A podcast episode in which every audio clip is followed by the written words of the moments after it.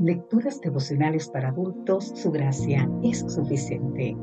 Cortesía del Departamento de Comunicaciones de la Iglesia Adventista del Séptimo Día Gascue en Santo Domingo, capital de la República Dominicana. En la voz de Sarat Ares. Hoy, 23 de mayo, religiosos en ropa de trabajo.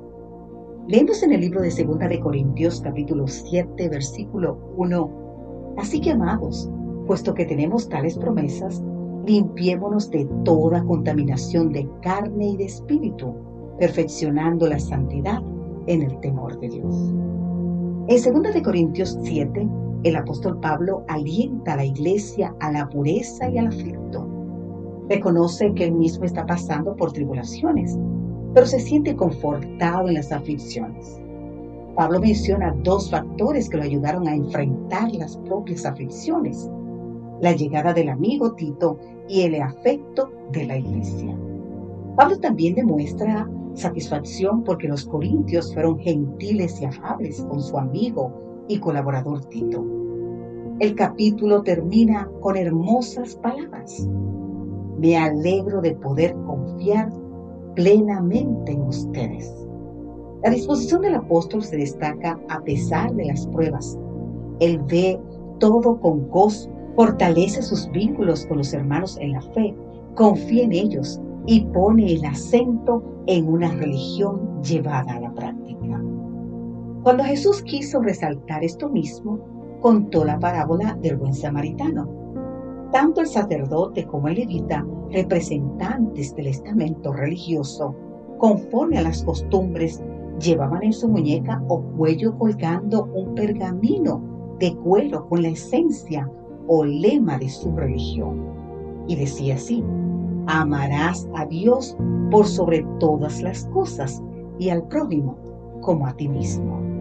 El problema es que no tenían este mensaje grabado en el corazón ni en la vida práctica. Sorprendentemente, un samaritano que no tenía el cartel de religioso fue el verdaderamente religioso. Hagamos una simple aplicación de esta parábola adaptada a nuestros días.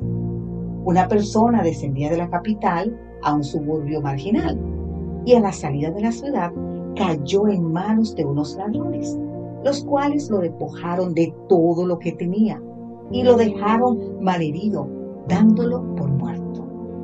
Poco tiempo después pasó el dirigente de una respetada iglesia, pero no se detuvo tenía urgentes asuntos teológicos que atender. En minutos, otro prestigioso religioso llega, mira de reojo y sigue su camino. Asuntos administrativos y ceremoniales importantes lo aguardaban. Finalmente se aproxima un hombre común y corriente que no está vestido de religioso, no parece ser instruido ni disponer mucho menos de recursos. Pero él se detiene, se interesa, le brinda los primeros auxilios, pone a disposición lo que tiene a mano y lo lleva a un centro médico, pagando los gastos de recuperación. Necesitamos más religiosas y más religiosos en ropa de trabajo. La verdadera religión no se mide por cuánto conocemos de la Biblia o cuántas ceremonias practicamos.